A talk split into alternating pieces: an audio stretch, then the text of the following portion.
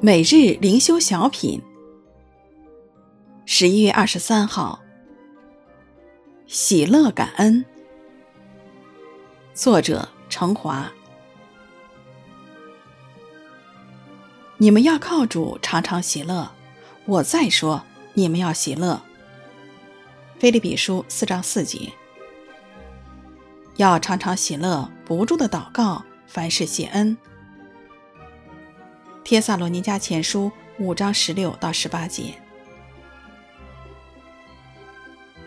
腓利比书是保罗在监牢里写的书信。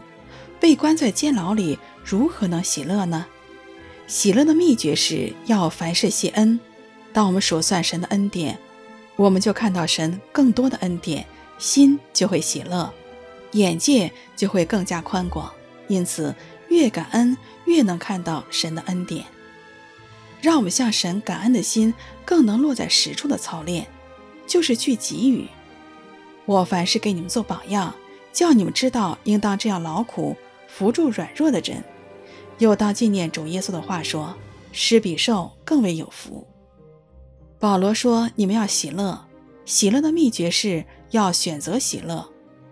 大卫选择喜乐代替苦涩，称颂神。我的心呐，你要称颂耶和华。”凡在我里面的，也要称颂他的圣名。喜乐并非源于外面环境的顺畅，而是由心里产生出来的。意志降服于神的旨意，生命中就涌出喜乐。